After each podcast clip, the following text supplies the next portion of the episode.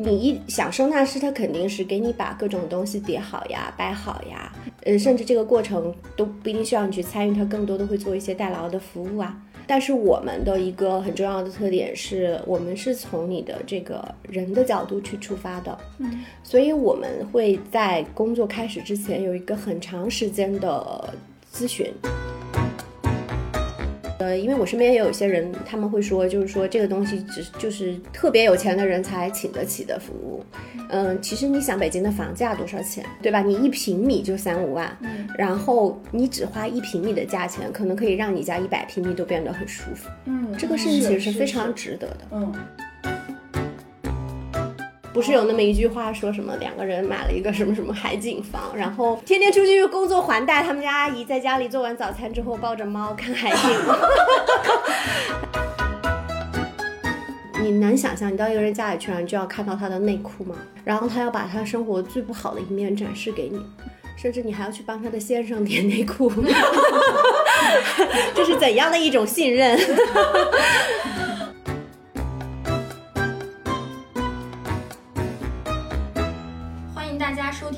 不爱学习，我是小天。我是舒瑶，我们这档播客相信教育要回归人的本身，才能帮助每一个人。面对不确定的未来，我们会用满满的好奇心去探讨当下有意义的教育议题，去观察和分享当下最有趣的教育实践。本期是我们职业访谈的第八期，我们要聊的呢是一个新兴职业——整理收纳师。我们邀请到的是 base 在北京的资深整理收纳师马肖怡老师。提到整理和收纳，我们联想到的可能是日剧里主妇们井井有条摆放着的碗筷，整整齐齐叠放好的衣物，每个细节都展现着有条不紊的美感。那么，整理收纳究竟是个什么样的行业呢？进入这个行业的都是哪些人？他们的工作方式和收入水平如何？想入行的年轻人又该怎么进入这个行业呢？今天我们就和2016年就入行的马小一老师一起揭秘这个行业。那么，先请马小一老师做个自我介绍吧。您是怎么入行的呢？呃，大家好，我是马小乙。嗯，现在呢是一名全职的，我们叫生活整理师。入行，其实我之前不是做这个的。对，如果你接触就是任何一个做整理收纳师，或者说我们说做生活整理师的人，他都不肯定不是生来就是做这个的，因为这是一个很新的职业，大家基本上以前都是从事各行各业的人。然后我是一个呃学理工科，然后是以前一直是在做通信工程师，就是程序员是吗？呃，可以这么理解吧，呃，可以这么理解吧，就是一个大圈子里的人。对我身边有很多很多的程序员，因为我从小就很喜欢这件事情。然后在大概二零一五年左右呢，我就看到了那个日本有一位叫近藤麻里惠，可能很多人都听过他。呃，他写了一本书，叫做《怦然心动的人生整理魔法》。然后他因为这本书呢，还登上了《Times》杂志，成为了全球最有影响力五十人。看这本书，其实我当时就有很多共鸣。当然，更重要的还是让我发现，哇，这个事情居然可以做成一个职业。其实有很多人，嗯、很多在那一两年入行到现在一直在做的一些我很熟悉的老师，都是跟我差不多，都是因为这本书的风靡而了解这个职业。但是那个时候国内并没有任何的呃平台或者说机构在做这件事情，所以我们经常自嘲说我们当年就像野草一样。然后就自己就开始做了。当然我因为我在工作，所以那个时候我就开始看很多书嘛，我大概看了小一百本儿吧。哇，对，就是我就在网上疯狂的搜，跟这凡是跟这有关的我就看，所以然后那个时候就能找到小一百本讲这方面但大部分都是国外的。都是日本的哦对对对哦对，国国内也有吧，非常少。嗯嗯，然后看，因为它不局限于在家居整理的领域啊，嗯其实还有很多其他的领域跟这个是相关的。嗯，然后你看了之后，你会很想输出，然后正好那个时候又是公众号比较火的几年，嗯所以大家都开嘛，嗯所以就开在公众号分享自己的心得。呃，也比较幸运，就是分享了一段时间之后，就会有人来说，哎，那你能不能帮我呀？或者是我想跟你学习啊，然后就会自己开开课呀，或者去帮别人做一些服务这样子。后来到二零一七年、一八年的时候，呃，日本的这样一些认证，还有国内的一些机构才逐渐的起来。然后我当时也是因为。呃，我们的现在的创始人 Kilo 的创始人金子老师把日本的这个生活规划师的认证引入了中国，我们几个当时一起一起志同道合的呃小伙伴们就一起去考了这个认证，然后就终于成为了一名有认证的算是专业的人士吧。后来一八年我就辞职了，到现在为止。三四年就一直是在专职的做这件事情，也一直是在 Kilo，就是中国规划整理署这个机构里面去呃担任讲师和上门导师，上门服务的导师。嗯，那也就是说，Kilo 其实是有就是创建自己的认证这个生活整理师的这样一个系统系统是吗？对，我们是当年我们上的课是全是日本老师的课，但是我们用。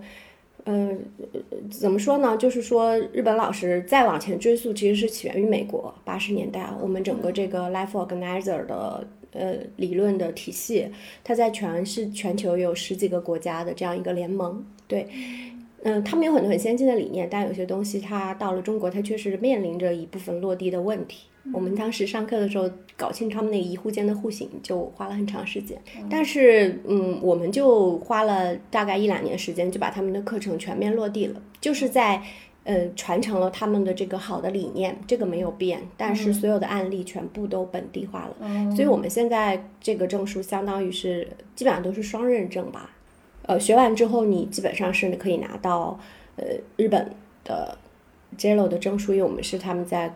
国内的唯一的一个代理机构嘛，然后又可以拿到我们自己的这个机构的证书，是这种。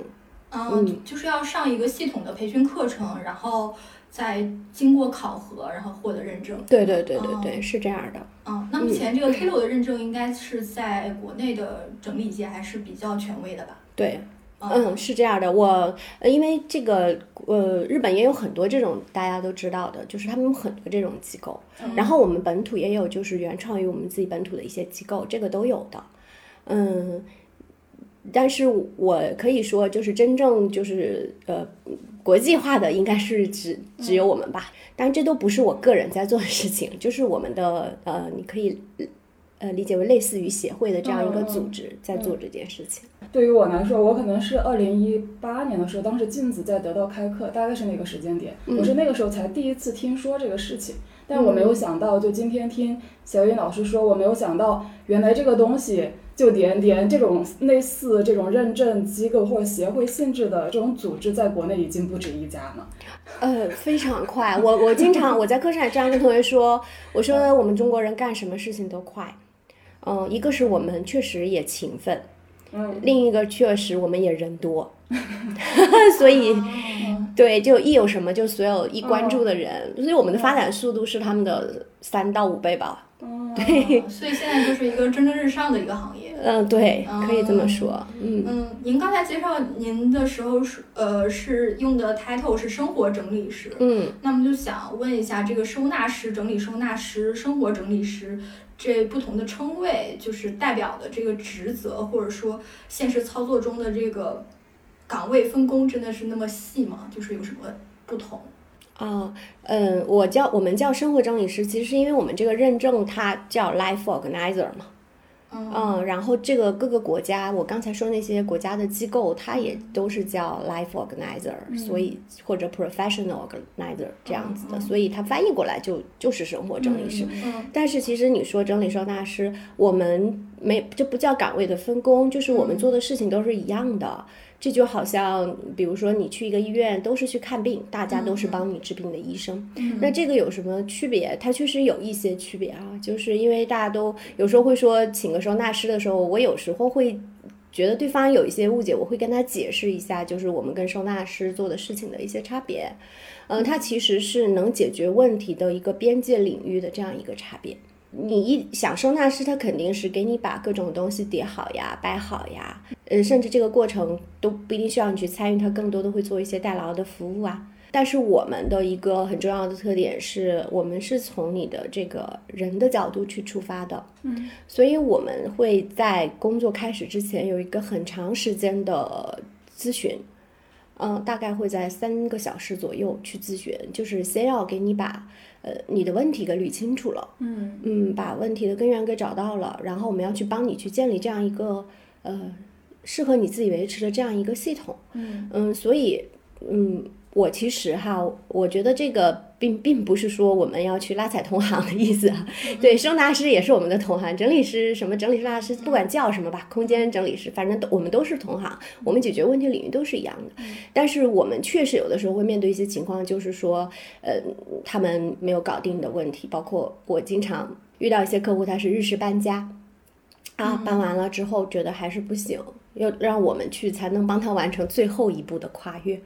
嗯，呃，然后还有一些也是请，确实是请过一些帮他们解决更表层的问题的，然后看似解决了，但是根源没有找到，所以我们又要去帮他。嗯，这就好像你看了一个社区医院，但是你的问题没有解决，你就必须去三甲医院。你在三甲医院看了那个主任不行，你肯定还要再去挂一个知名专家或者是什么国内的名医，这种他才能的解决你的一些难题嘛。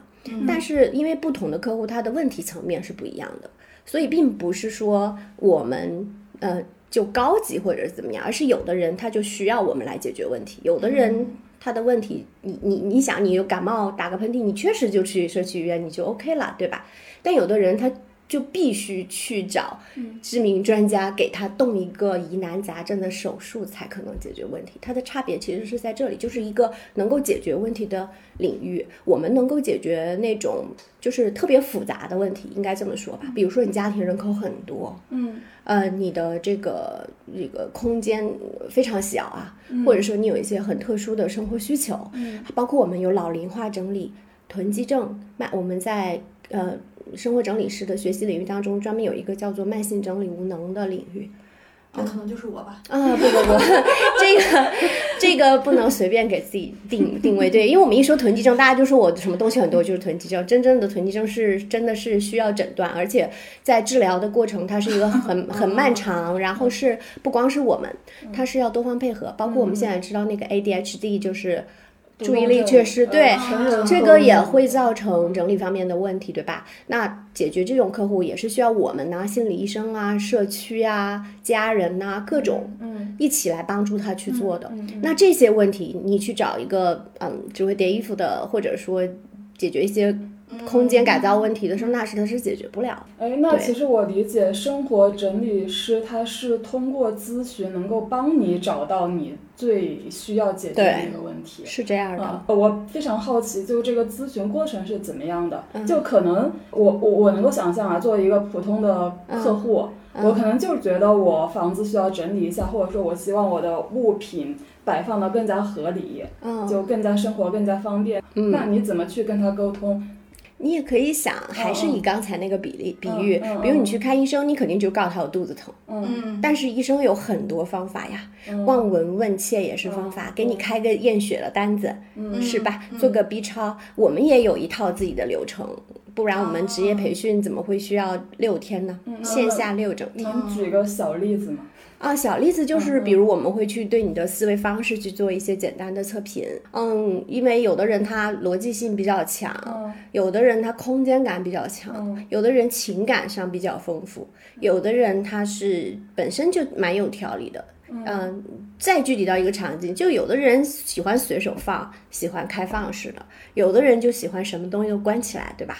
哦啊，这个我们是可以通过一些测评啊，嗯，就这个还得专门去测评，就不能通过直接问嘛？啊，是指我们有一有一套这个方方法，嗯，嗯，这个你们回头可以玩一玩，因为也是我们一个惯用脑的测试。但是，哦但是你说的确实是通过聊天来找到这个答案的，只是对于我们来讲，这些东西都是一个专业的流程。但其实也就是像我们这样坐在这里聊，嗯。啊、然后有点类似于心理测试是吧？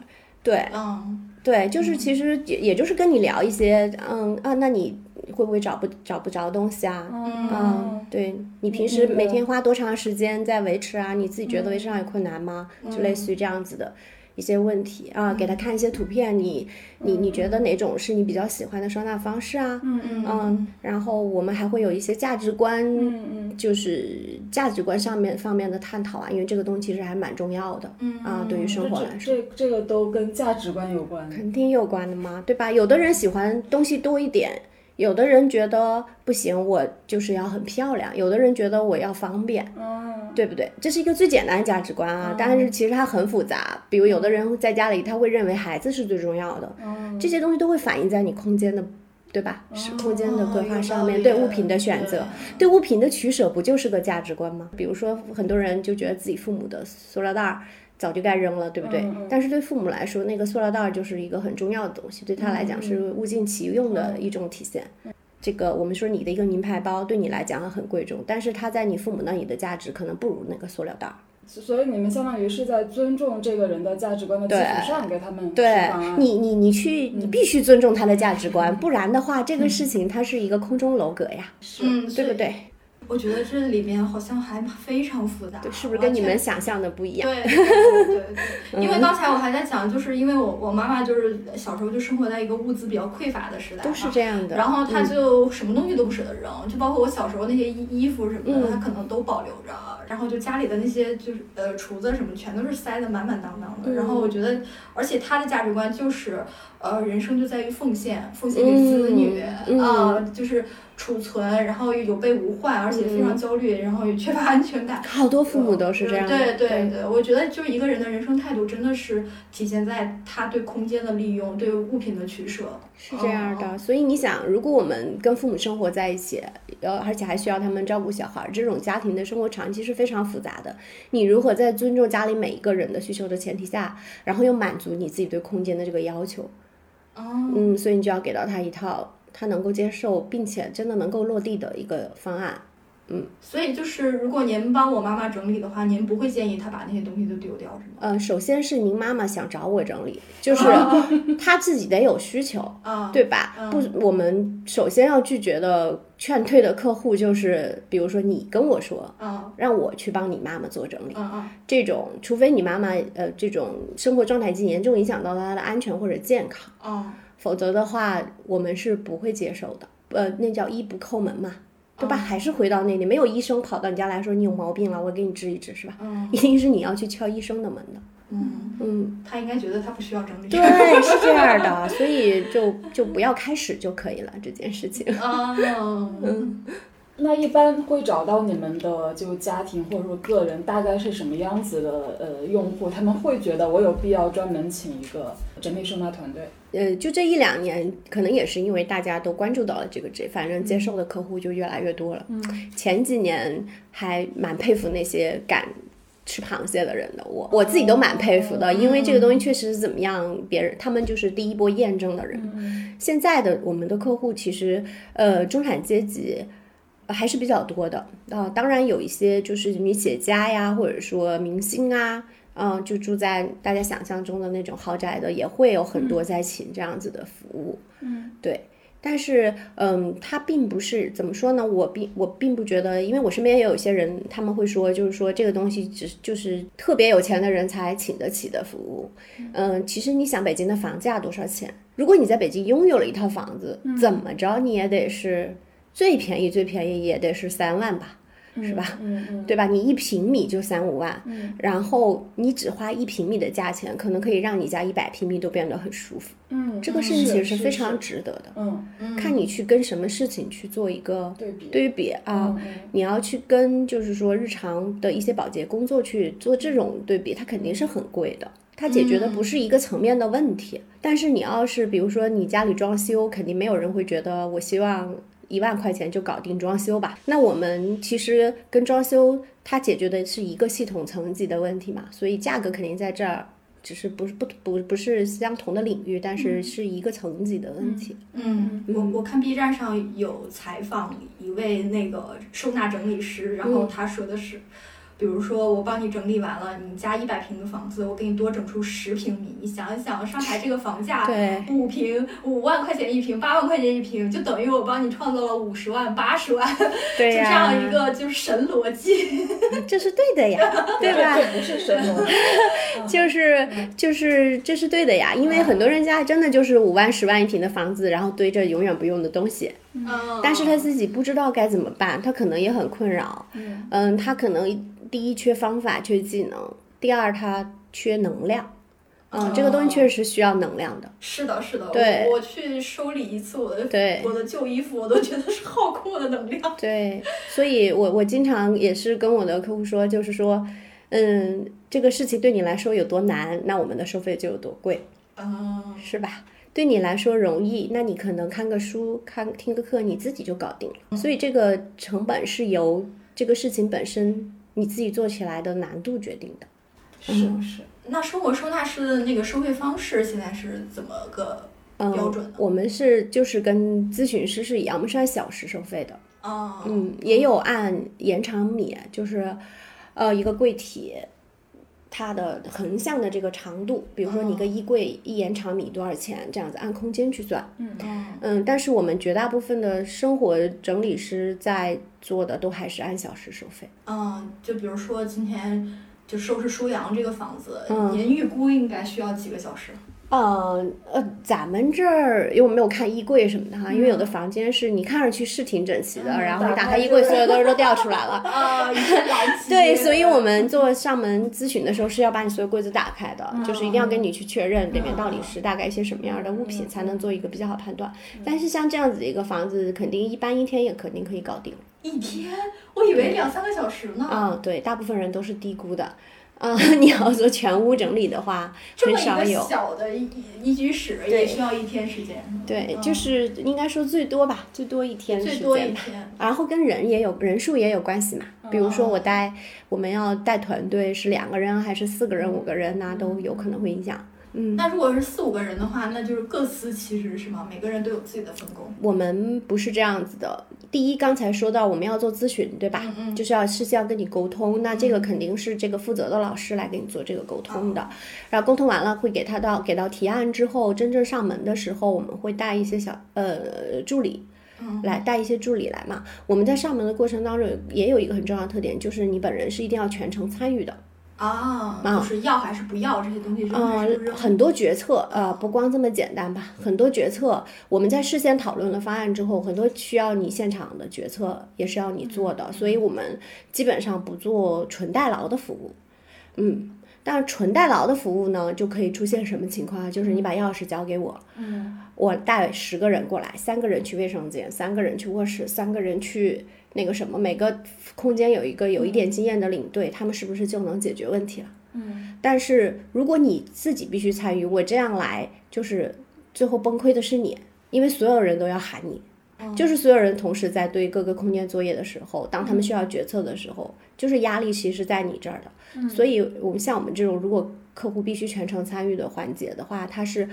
我带看了特别多的人，其实没有意义啊，就是因为最后这个节奏全卡在客户本身本人这里了。嗯嗯，然后我们也是，就是基本上是，比如我会负责跟客户去做沟通，然后剩下的事情是我来安排这些小助手去完成的。嗯嗯，因为它其实是一个全屋的一个统筹和规划。嗯嗯，各方面其实都是牵一发而动全身的。嗯那我要做的工作，你可以理解为有点类似于项目管理吧。啊，就是你是要去做那个任务拆解啊，做任务分解的。嗯啊，把一些大的任务分解成小任务，交给不同的人去做，以及要衔接他们的工作。嗯然后你还要去协调客户，还要去管理这些小助手的工作时间，所以它是一个，呃，它现场是一个压力非常大的项目管理的环境。嗯对，因为它由不得你坐在那里细细的想，你很多事情必须立刻去做出判断和决策。所以带队老师的呃工作量其实是非常大的。就我之前看过芒果台的一个综艺，叫做《咱家那闺女》，就是讲的那个单身的那种呃女艺人，然后他们的那个生活状态。然后我印象特别深的就是那个吴昕，就湖南啊，台那个主持人我好像看过啊、那个。然后就是就她她就是一个独居的一个呃女富婆吧，算是。嗯 然后然后她就在她的那个豪宅里面，然后每天在那儿拆快递，然后拆八十多个快递，上百个快递，就感觉很孤独，但是又要买一堆物品来慰藉自己。嗯，呃，就是您应该也做过不少这种案子吧？就是就是很喜欢买东西，啊，买东西，对，但自己我生活空间也比较大，但也塞得很满。我国庆节后半段就要去做一个这样的整理，啊，，对，就是买了很多很多很多的东西。他自己在咨询的时候也跟我说，就是嗯，不安全感，再通过买东西嗯来解决。但是这个这种嗯思维方式或者行为方式的改变，它是需要时间的。我们肯定可以帮他在短期内用一些方法，呃，解决一些问题，但是还是需要呃，将来他在这样一个新的环境当中去生活之后，慢慢的去产生一个改变。对，我不太会跟他说你可不可以不要买了，因为你买不买其实跟我没有太大关系，对吧？但是你都花钱请我来帮你做整理了，那你的生活一定是有困扰的，你要有这个，你要解决这个困扰，你一定要做点什么。那你可以做点什么？你自己告诉我，是不是？如果你什么都不能做，那我会告诉你，在你什么都不扔的情况下，我们能不能达到你的目标？能不能解决你的困扰？如果可以也行，比如说。你有你有个储藏室也可以，当然我们虽然不建议，但是你可以现在暂时把你不用的东西，我们做个筛选，把你不用的装起来，先放到那里贴个时间，你看看你到底多长时间不去动它。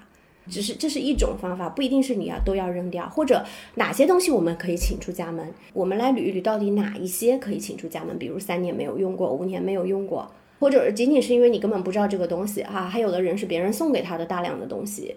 因为这种人情往来没有办法拒绝，所以就是这都是要具体情况具体分析。但是我不太也不太会轻易的去定义我的一个学生或者说我的一个客户是囤积症，还是那句，这这不要随便说自己有囤积症。囤积症这个真的是一个很很严重，你你真的看一下什么叫做囤积症，他根本分不清楚有用的东西跟垃圾。哦，嗯，但是大部分人只是。喜欢买、喜欢填充、喜欢拥有的那种感觉，然后舍不得扔，仅此而已。他们完全没有到正的那个程度。如果你真的我发现对方是个囤积症的话，我绝对不会一个人去为他服务的啊！我一定会建议他再找心理医生或者是什么的。嗯，哎，我好奇囤积症会主动找收纳师吗？很少，我也觉得应该很少。对，因为他一定一旦到了就是这种。像我刚才说的，什么老龄化整、老龄整理呀，然后囤积症这种，很多都是家人来找到的。嗯，就像我跟你说的，就是他真的已经影响到别人，或者真的影响到他自己生活的健康运转了，对吧？身体、心理上面出现各种问题了，那往往是别人来请求我们帮助，这个就会更难。嗯，这个就会更难。其实我自己并没有真正的接触过这种，我认为达到了囤积症标准的。嗯，这种可能见可能见到过，但没有接下来过。哦，就觉得是您自己搞不定的一件可也可能他自己中间就，因为我也记不清楚了，就是可能有类似于这种，但是中间就中断了。比如他曾经找你聊过，你大概看了一下他的家的照片，但是这件事情没有后续了。嗯，没没事，我们从这个非常特殊的囤积症。往回对对，我觉得比较正常的，对对 对。因为之前我们就是看呃马小雨老师的材料的时候，其实是说您主要做的是中产家庭的比较可能孩子老人比较多的这种，可能房子也不是特别大的这种案例。嗯。然后刚才你也说到你会做，就刚才小天提到的那种，呃，他的他的问题可能主要是喜欢买买买，然后不扔东西。你觉得这两种案例是属于你接的案子中比较常见的两种情况吗？对我现在再回想一下，我我确实是为什么自自我介绍里面写那个，因为我自己家也有孩子，然后我们家也只有七十多平米，我们家又住在一个老破小，嗯，所以我以前也跟老人住在一起，所以很多客户跟我在这方面是有特别大的共鸣的，我就太明白他们的痛苦在哪里了。你说你真正的去去到一个特别大的空间里面，它没有太多的限制，只是工作量的问题，它不存在一个把。呃，很复杂的问题，拆解的问题，他只是把所有东西都集中，然后呃做一个分类之后，然后去到该去的空间，它没有那么多的限制条件。嗯，这种我们也也做过，当然也是要也是做的，但是我会发现最后可能也是一个双向的吸引，就是那种生活环境比较复杂，就是。我自己也觉得比较有有挑战吧，比较有趣。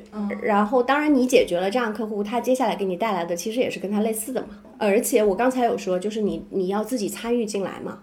那其实，嗯，我们也有老师是，比如说，呃，会有一些其他的机构，他做这做那种，就是说女明星、女企业家的那那种服务那类人群的也比较多的。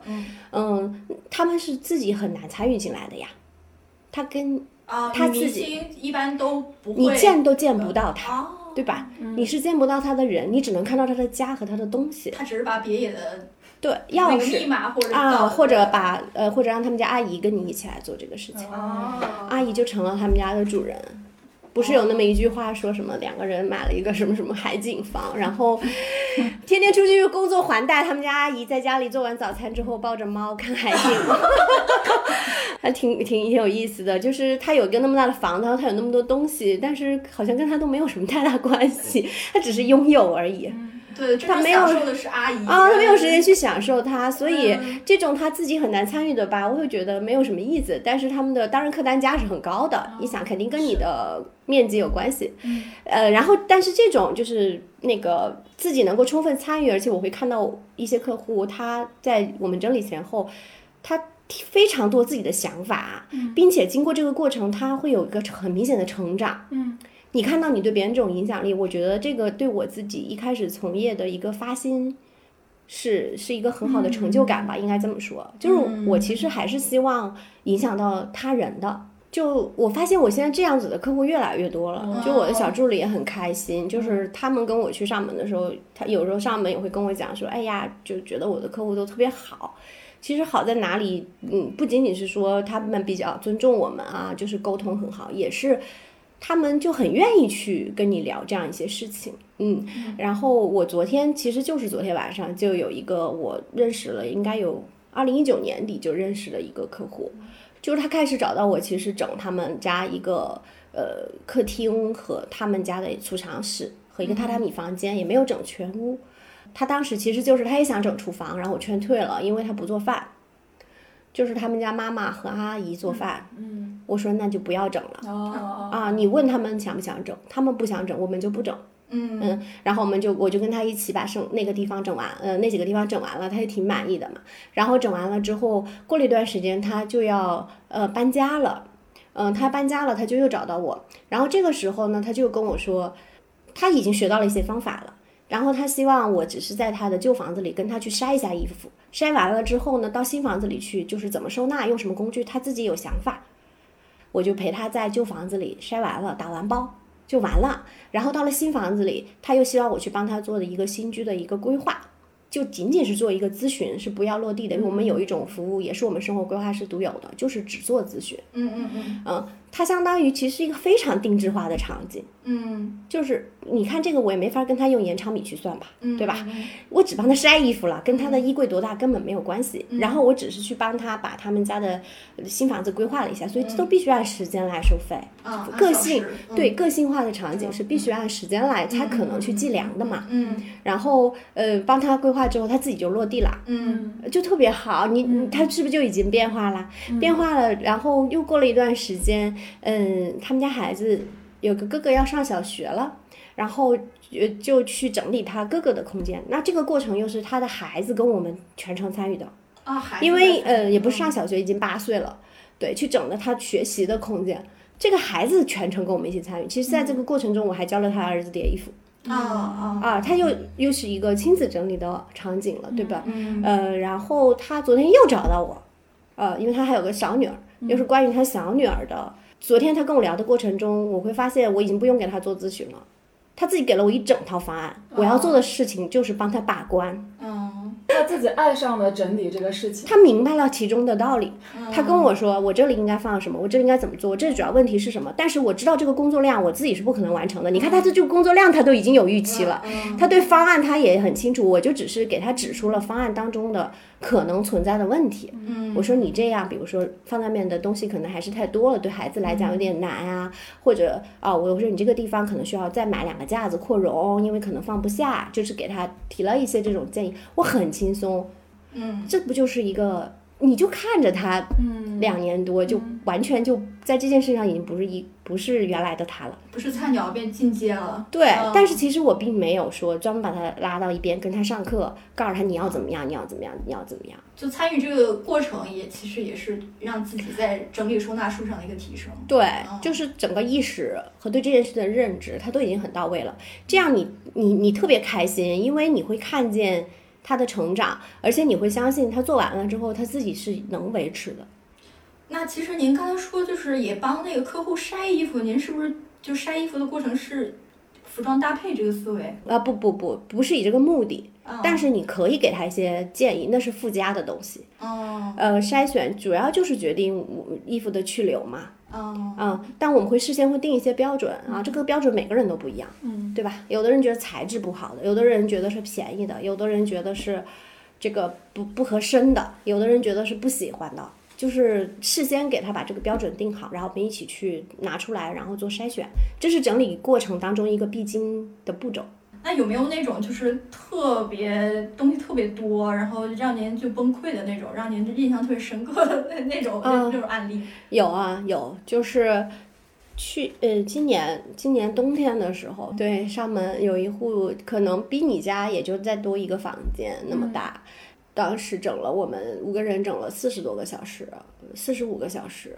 就是所有地方都塞满了东西，床底下、缝隙里，就很多地方人是走不过去的。嗯，然后他们家，我在课上也经常讲那个案例，他们家有五把红木椅子，然后那你能想那五把椅子摞起来，一直摞到顶上，嗯，然后呢中间就会有各种格子，里面就塞满了所有东西。它就有一个次卧室，大概也就十十来平米，然后光掏那我们叫掏那里面的东西就掏了一天。掏，对，我们叫掏。然后，因为我这个客户特别特别 nice，他自己也也很愿意学习，他自己也很自嘲。所以，嗯，我后来还写文章说说了这个经历之后嘛，我说罗马不是一天塞出来的，所以也不是一天就能掏完的。他自己他说他说他看我写的案例，他都笑得肚子疼，就嗯，他其实就看到了他自己嘛，就是以旁观者的角度看他他也是一个。家庭嘛，嗯，对，也是家庭。然后，但是呢，你看，这这也这个客户就在这个礼拜，我已经帮他做完整理大半年了。他前两天给我转了一篇文章，那篇文章就是讲断舍离的。然后那篇副标题就是“我买了这个东西，我真的会开心吗？” 他他已经开始给我反向输出了。嗯，就是他已经会考量我是不是应该 他他给我转了这样一篇文章，啊，对我不会给他转的，就是我不会去给他洗脑的，我不会跟他说你学习一下要扔东西啊。对，但是是他给我发的，所以我就很我说嗯，我们好好学习一下。那是不是所有就是请过这种收纳整理服务的，最后自己都会更喜欢去做收纳整理呢？我我很少跟别人说，就是说很少给我客户一个预期，就是说我们我们做完了这样，你以后就能一直这样，这是不可能的。嗯，就是我们是，比如说他现在四五十分儿，嗯，我们给他做到了九十分儿、九十五分儿，然后你自己在日常的维持当中能够维持到七八十分儿。如果你真的退回到四五十分，那说明我们这个方案是失败的。啊，因为它不适合你。但是你说我们的服务标准一定是很高的，比如说我们叠衣服，对吧？虽然我们不强调这个技巧上的东西哈，但是我们一定是会要求要叠得很整齐的，对吧？嗯嗯但是你自己日常生活当中，我经常会跟我客户说，你不需要以这个为标准，你只要保证袜子都在袜子这个框里，你就算是随手扔进去都没有关系。你不要像我，不一定要非要像我们一样叠成一个一个的小方块，排的特别整齐。以及他的一些生活习惯，他又会买，还有一些人很看见空的地方就喜欢塞嘛，啊，对吧？它这种东西它是需要时间的，所以它一定会有一点点的倒退，它不可能维持在九十到九十五分这种水准。如果他要九维持九十五分，就一种可能。我有一个客户，我给他上门整理两周之后，我问他维持的怎么样，他说非常好，就像走的时候一样。我说这么棒，他说我这两个星期都跟孩子在我妈家住 他自己也很幽默。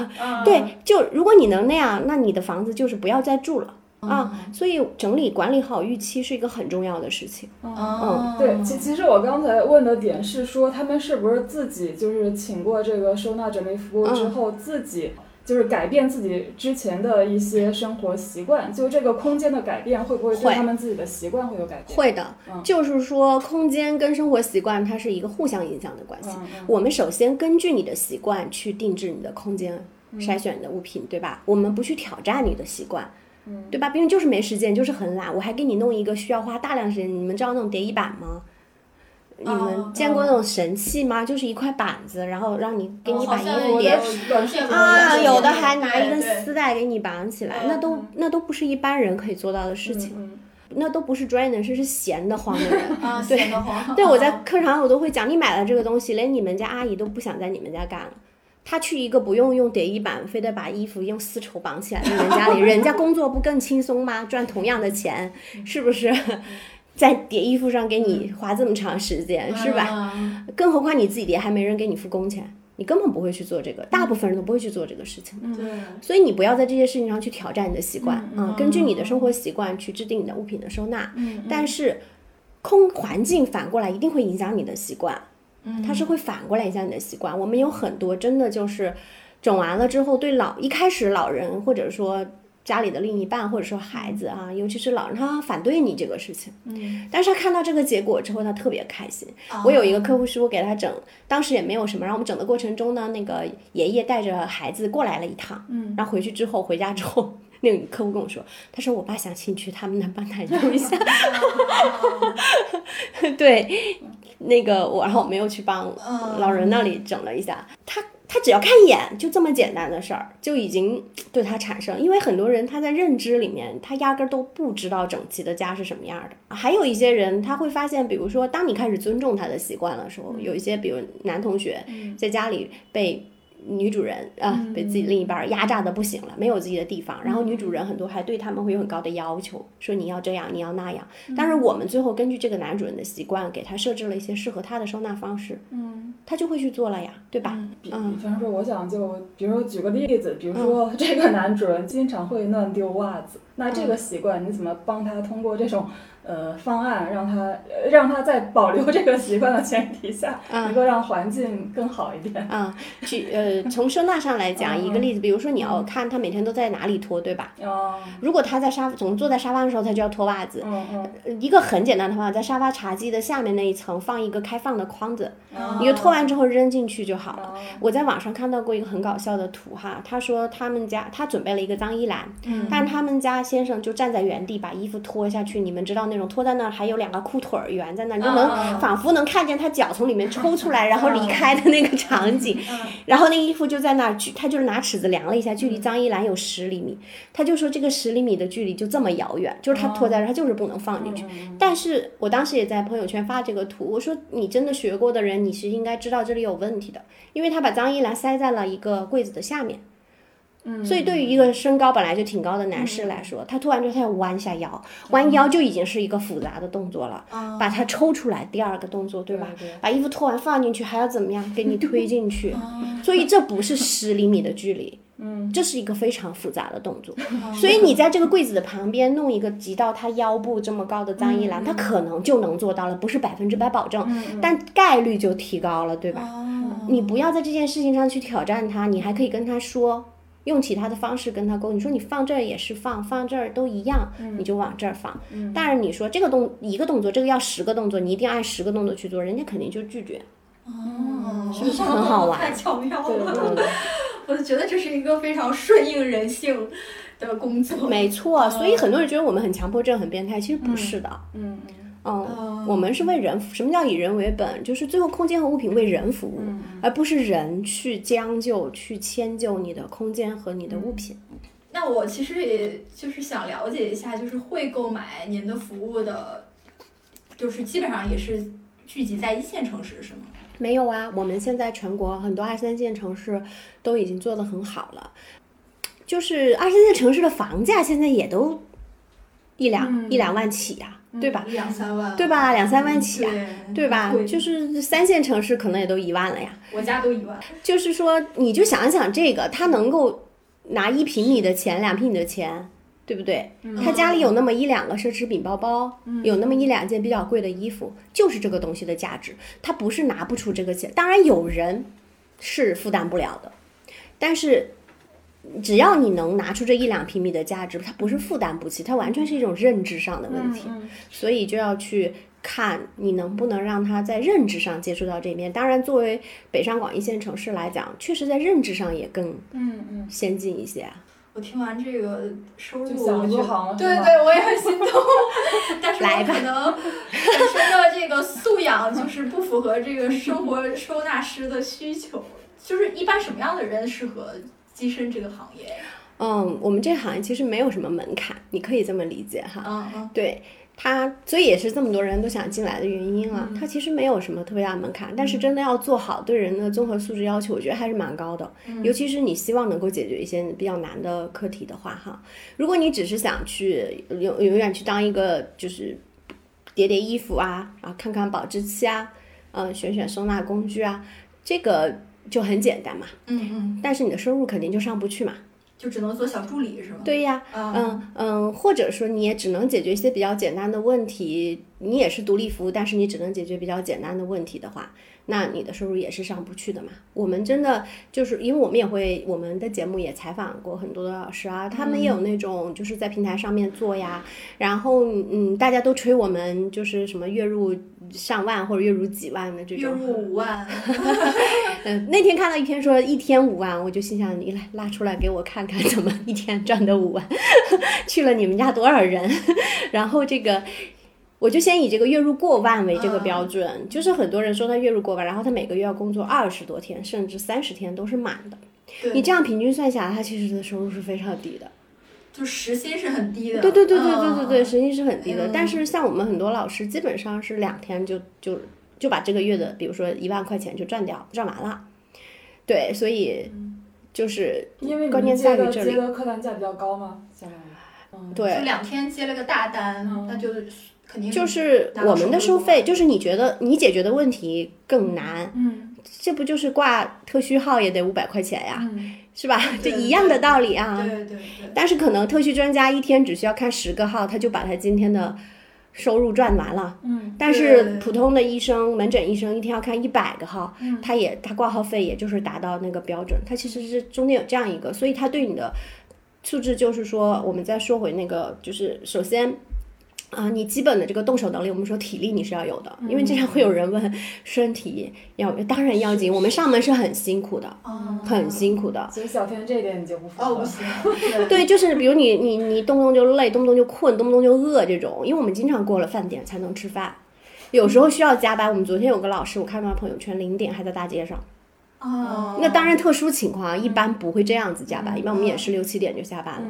嗯。特殊情况，嗯，但是就是真要遇到特殊情况，你就得能扛，嗯，你不能说大家都在干活，说老师我累了我走了，或者是是吧？尤其你是还是老师，你就更不能走，说你们干着我回去歇着。了，点个外卖，嗯，点个外卖也不可以。啊，外外卖当然可以了，就是我们哦经常是会保证吃饭了，但是可能有的时候你得把手上的事情做到一个阶段啊，可能就过了。嗯。啊，呃，但是你说我我我到十二点必须吃饭，我不吃我就不行啊，这种就会有呃有问题，对吧？对对，然后这是基本的啊，然后那基本的一个逻辑能力也是要有的，你大脑头脑得清晰，对吧？嗯，然后如果你要解决比较复杂，那就我们刚才涉及到很多很多的技术啊，就是你与人沟通的能力。你的说服能力，你给自己的品牌做营销的能力，你文字的输出的能力，因为你的客户是从哪里来的，嗯嗯嗯，对吧？他不是你坐在家里他就来敲你的门的，嗯你一定是要向外展示你自己。那你怎么去展示你自己？现在我们还要学 P 图啊，做视频啊，嗯。啊，就你要做个人品牌，所以要做事情。当然你也可以请别人做，嗯。但是你如果要自己去做，所有这些你都得会。然后你你去上门做咨询的时候，对吧？对于一些沟通技术、心理学上面的东西，你也要多多少少有一些了解。嗯。啊，所以它是一个综合素质非常非常高要求的，而且客户会跟你沟通到一些情况，比如说他的一些生活的情况，那跟你之之前的学习和工作经历也是息息相关，你不能说别人跟你说啥你都不明白，嗯嗯对。包括我，我，我，我那个今年也是有去上海的那个普华永道，有给他们讲过课嘛。嗯，对，我们之前也是在就是在毕马威啊，然后这样一些企业又有去讲课。其实你去给普华永道讲课，你去跟人家沟通的时候，这个时候我因为我自己以前也是在企业工作的，就有很多东西，就我他们一说我就明白。嗯，但如果你没有这个经历，对，就你的生活场景跟他们是相似的，你不知道他们的困扰是什么。嗯你可以讲课，但是你讲出来的课他们 get 不到。嗯嗯，所以当你去给这样的企业，你去讲职场，当时我们讲职场整理的话，那你就要去了解他们，呃，就是你事先就了解他们的一些工作上的问题的话，嗯他们就能觉就能够觉得很有帮助。嗯，对。哎，你说的这个职场整理是说办公室整理，还是说是？对，哦就是整理自己的办公桌，办公桌是有形的啦，你的电脑里面的信息啊、文件啊、你的时间管理啊，这都可以属于这个范畴，效率对。所以就看对方需要什么，就给他讲什么呗。那你你你你之前了解的事情越多，你能够服务的客户不就越多吗？是，嗯，是，对，包括很多我们都说你必须家里有个孩子，嗯嗯，你不然你做亲子整理的时候，很多都是你想象出来的东西。那比如说，就是一个新人，他评估自己可以，他想入行，嗯那该有什么途径呢？现在就很好了，现在不用当野草了呀，就是 各种成熟的机构和平台，你就去选跟你价值观一致的，然后嗯报课就可以了。嗯嗯，就去学，因为确实现在也会有一些人来跟我说，他说老师我还没有想好要不要学，能不能先让我体验一下呀？或者是是他说能不能考核一下然后给我个机会。可是问题是现在连学过的都没有机会。都不一定有那么多实习的机会嗯能够带到你去啊，对吧？就是老师有的选择专业的人为什么要选？我说你前几年可能可以，最开始几年没有人嘛，那你可能就找个朋友，我还带过我同事上门儿。嗯但是现在我绝对不会去带一个我素未谋面，然后对对方的专业能力一无所知的人，我一定会带我自己的学生去。嗯嗯哦，至少我一定会带我认识的、见过的、了解或者有认证的人，那是不是他就去。这个行业内部也比较内卷了？就是新人入行之后，可能也不太会接到大案子，或者说只能从小助理做起。嗯，你要说大部分，他肯定是这样，他有一个发展路径嘛。嗯但是也有很多人，因为他本身就已经有一些资源了，嗯，他就是倒逼着他来学的。别人已经在，我已经有这个联系，有很多资源，他们需要这个服务了，我自己也想做，我就赶紧考个证就去服务他们了。啊，也有这种啊，这种他们就发展的非常非常快。嗯。嗯，那那他们为什么会有那么多资源呢？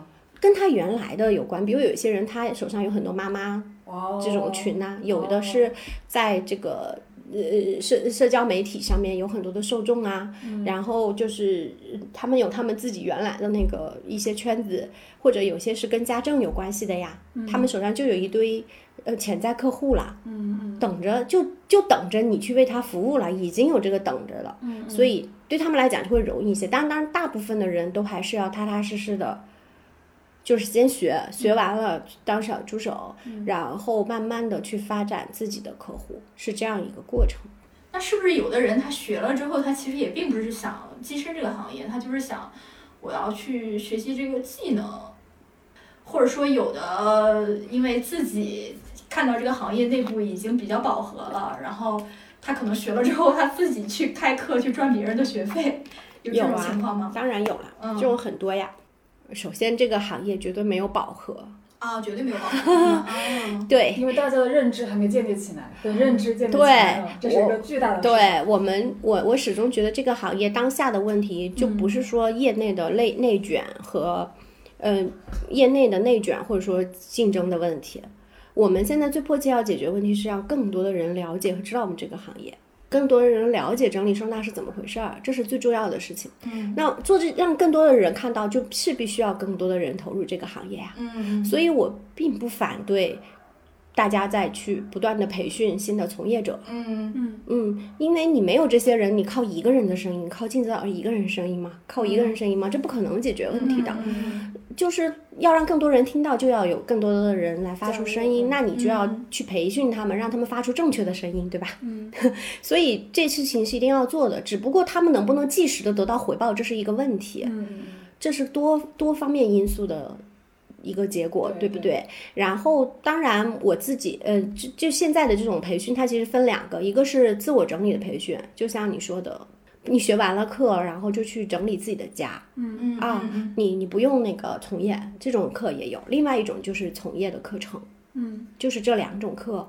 我自己我个人哈，我目前是不不培养那个什么的，呃，有一些确实他很很很想自己去开个公司啊，或者是创造打下自己的一片天地啊，所以他来了学完了证之后，他就立刻弄自己的品牌，然后培养自己的这个团队，然后就自己去接单，这都是 OK 的。就是因为我们大部分的这种机构都是加盟或者是协会的性质，嗯嗯。嗯，跟大大家认为的那种，就是比如说一些家政公司那种，就是你跟他签约成为他的服务人员，嗯这种还不太一样。嗯，目前还都是支持你个人品牌的，所以你可以去做这个事情。嗯，但我只是说我自己目前不做这个事情，因为我更多的兴趣还是在呃教自我整理上面。嗯叫自我整理，而且我们 Klo 的大部分老师也是在这件事情上面，就是我们在内容输出上是很强的。嗯，这个内容输出，因为我们出的书也特别多，老师们，然后我们开的课也特别多。这种内容输出，我说的不是去给大众洗脑，把他们骗进来学这个行业，培训完了他们，然后把这包个韭菜割掉，不是这种输出的意思。就是我们真的是去向大众输出整理收纳是怎么回事儿，你怎么才能通过这个工具去打造你自己想要的生活？嗯去输出这些真正帮到别人的事情，去做我认为是大众的整理教育，应该是这件事情。这个，嗯，我认为目前我们的机构应该是做的最好的，就是在这个方面哈。嗯对我们同时也做服务，但是在培养做这种入门的课程或者这种培养大家学自我整理。我们我们的课真的就是，我们也不是说你要来当整理师，你要先从基础课开始学起。嗯我们是说，你学的这个基础课就是让你去做自我整理的，跟你从不从业没有关系。嗯嗯但说实在话，我自己也能感觉到，这明显是更难的事情。嗯就是那种自我成长的课，学完了自己获得成长的课，肯定不如跟你说你来学吧，你交两万块钱学费，下个月就赚十万，嗯嗯。更吸引人，对吧？哦对对对，后者肯定是更吸引人的，所以行业处在这个阶段，就会有很多热钱进来，嗯。呃，和很多这种资本吧，嗯 就是这种他本身对整理，他其实也没有多大的兴趣，他就发现你这么有个风口，他就进来，嗯。然后培养一圈人，可能哪一天他赚够了，他就走了，他就去下一个风口了，哦。有很多钱这样的钱在这里面，我我觉得就是说。这都是正常的，嗯。嗯这一定是正常的，因为行业在这个阶段，它肯定是会有这种乱象出现的。嗯所以正是因为这样，那你自己在选择的时候，你是要擦亮眼睛嘛。嗯。嗯，我们现在的感觉就是，如果说对方来咨询的时候特别在意他多久能赚回学费这个事情，嗯。他就很容易被那那些想骗他钱的人骗走。呃，相反是那些真正对整理这件事情他有自己的热爱和这种坚持在里边的人，嗯他反而不容易变成别人的韭菜。嗯，所以在于你自己，你需要有这个辨别的能力。嗯啊，你一开始的这个初心或者说价值观也很重要。嗯。嗯。嗯，可能你的种，你本身种子就已经是一颗韭菜了，它其实跟环境没有太大关系，你就一定会长成一颗韭菜，然后被人割掉，对吧？那我觉得后者才能在这个行业里面走得更长远吧。是这样的呀，所以我们说，但有些人他不希望长，他不需要长远呀，啊，对吧？他他需要赚一些快钱啊，他需要赶快赚到一笔，然后我以后如果别的事情能够给我这个嗯发展，我就去干别的了嘛。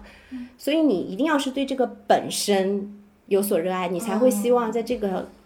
呃，这条路上越走越远，对。然后我身边其实有也有一些很多像我这样的人，就是嗯，从二零一五年、二零一六年那个时候嗯完全靠自己的学习来入行的那些人，就是很有意思的是，他们都现在还在，而且都成绩很不错。嗯嗯就是我们那个时候，很少有人是因为觉得这个事情会很赚到快钱而进来的。我们那个时候特别难，嗯但是大家经历了那些难，呃接受了那些难，反而就是对我们的初心是一个考验。嗯之后大家反而就都走到了现在，就很多老师都做得很好。嗯，因为那应该算是一个比较筚路蓝缕的创业的初期吧。对对对，啊就可开荒的感觉。啊 那您就是从事这个行业这几年以来，就是目前有没有对整理收纳这种日常活动有不一样的理解了？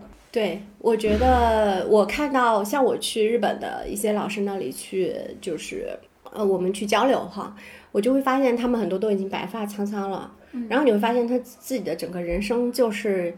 就是怎么说呢？就是他的自己的生活就已经体现了我们整理生整理的很多理念。对，我就是觉得这些老师已经职业和人生就是是神形合一了的感觉。包括我自己之前，嗯，辞职的时候，我觉得其实也是整理的一个心态在帮助我，就是说你你为什么要辞职嘛？啊，其实你就是你只有牺牲一些东西，才能得到你想要的东西。嗯就是你没有什么都要，你又要稳定的收入，你又要去追逐梦想，你还要陪孩子，是吧？你自己还要休息，还要开心，还要玩，你所有这些东西来瓜分你的时间，你根本就不不可能。嗯，但整理其实教给我们不就是取和舍的事情嘛？嗯对吧？归根结底其实就是取跟舍的事情，那你就是取什么舍什么，这些东西它会体现在你人生很多很多决策的场景下。嗯，就让你一下子就很多事情都是想通的。就整理术本身哈，当然在帮助客户服务的过程当中，我以我以前的工作环境都跟机器打交道，特别的单一。但是就干这一行，让我接触了各种各样子的人，所以也是打开了我的一扇大门。就是每到一个家庭去，嗯，说实话，我们客户真的是很信任我们，嗯，因为你你能想象，你到一个人家里去，你就要看到他的内裤嘛？他的内裤和他的袜子，嗯，然后他要把他生活最不好的一面展示给你，甚至你还要去帮他的先生叠内裤，这是怎样的一种信任？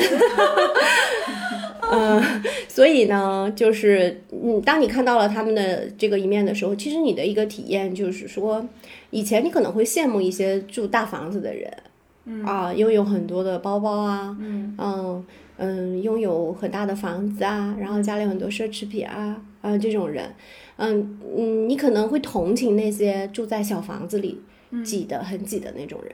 但是我做完这些服务之后，我就会发现，我一个最大体验就是我不羡慕任何人，我也不同情任何人了。就是你会发现，它是一个每每一家每一户都有他的幸福，也都有他的苦恼。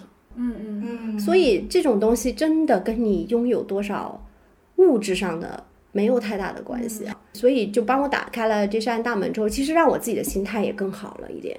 嗯，因为我现在就是跟我先生孩子单独住嘛，那你想我。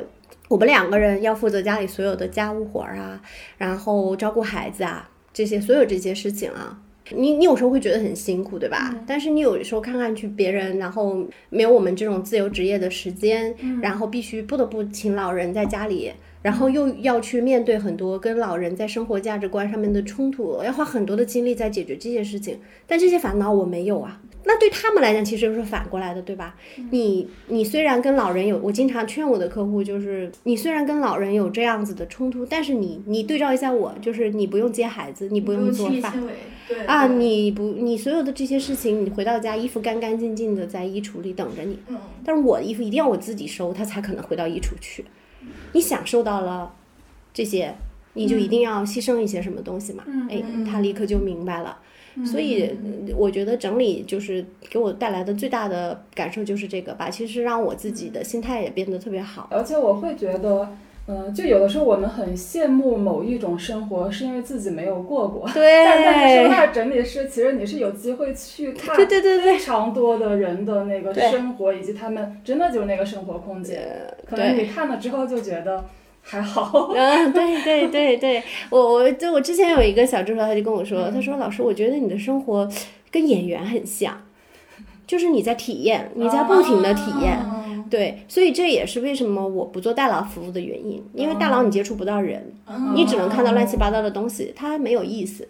嗯啊、你只有真正接触到的人，你才能真正去了解，在这个空间里他的生活是什么样的。当然，也能更好的做好你的服务。嗯，但是另一方面，对你自己的成长，我经常说，我们每一个案子拿出来都是一个故事。嗯嗯，所以这份工作的魅力，最大的魅力还是在于跟人在打交道。不是说所有的人他都是追求这个嘛？嗯对，但是对于我是这样的。嗯嗯嗯嗯。其实我有点想想到那个日本的一个综艺，您可能看过，叫做《我跟你回家好吗》。啊、我知道，啊在大街上，然后对对，就随便问一个路人，就在那个东京的夜晚的嗯街道上，就问我可不可以跟你一块儿回家。那有的人可能住的是豪宅，但是里面东西堆的简直就是没有下脚的地方。然后你听他说为什么会这样，其实他就说说出一个非常悲惨的故事 什么的。能够真正的去触摸到这个人生命中最真实的或者最私密的那一面。呃，我觉得可能也是就是生活收纳师这个工作的一个很大的魅力。对，嗯是这样的。嗯对，对我们自己来讲是这样的。对，嗯我其实刚才想问那个，呃，咱们这个 C A LO 就就是其实他他自己本身是有一个就培训和考试的一个体系的，是吗？就对入行想要入行的人来说，这个就是培训是对新人来说大概是要呃花花多少钱？多少钱，嗯，多长的时间，嗯。以及这个考试大概是一个什么样的考试的情嗯况。嗯，对我刚才不是说我不做职业培训嘛，嗯对对对只是我自己不做我自己品牌的职业培训，但是我在 Klo 是当讲师的，就是我是要去讲。嗯其实你可以理解为我只是去讲课，嗯然后大家听完课培养出来了之后是我的同行嗯，师妹，是这种关系。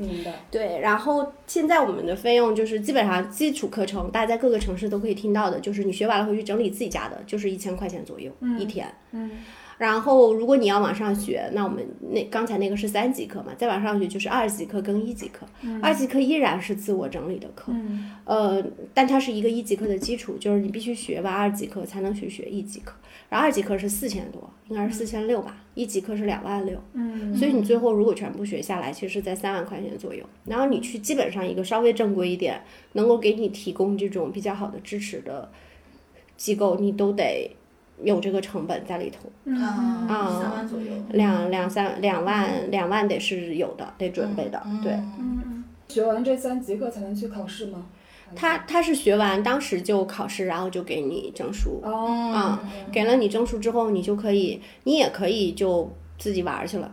啊，当然你也可以，我们抱在一起往前走嘛，因为我们机构会给到大家很多支持，我们会有经很多交流的机会、嗯学习的机会，然后帮你曝光以及资源对接的一些机会。嗯嗯，你就是它是一个协会的会员的意思。嗯嗯，每个人你都可以有自己的品牌，然后我们是一个怎么讲？它其实叫创业型的支持。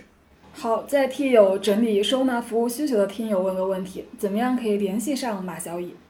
呃，如果是呃需要，其实我是在各个平台你搜马小乙小姐，或者是生活整理师马小乙吧，都可以搜到我。对我自己的公众号就叫马小乙小姐，嗯就因为以前一直叫这个名字，也没有去改。follow 一下。对，其实，在公众号就能看见，因为我已经从二零零六年到现在写了三十多万字了，所以你可以看到很多内容。然后，如果那个需要的话，在后台留言啊，或者是说我每篇文章后面都有我自己的工作微信的联系，就直接可以联系到。然后微博所有平台，嗯、经常就是你可以可以说，反正我们哪哪都有我们吧，反正就。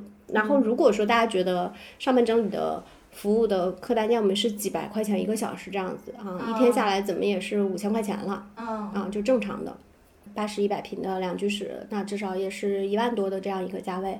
当然，具体是我们要做完咨询才能给，因为很多人很关心这个，他到底要花多少钱啊？对它不是一个具体的钱的问题，它是一个价位的问题。